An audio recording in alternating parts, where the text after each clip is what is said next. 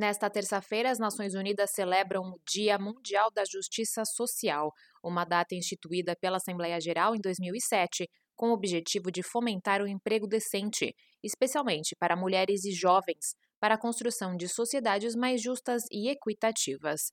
A Organização Internacional do Trabalho marca a ocasião com uma série de eventos realizados em grandes cidades pelo mundo. Os encontros reúnem palestrantes de alto nível de todo o mundo do trabalho para discutir como colocar a justiça social no centro das agendas de políticas internacionais, nacionais e regionais.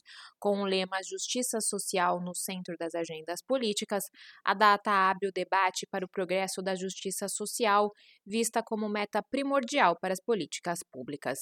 Segundo especialistas no tema, citados pela ONU, quando a justiça social é priorizada, as sociedades e economias operam de maneira mais coesa, fortalecendo-se mutuamente. Da ONU News, em Nova York, Mayra Lopes.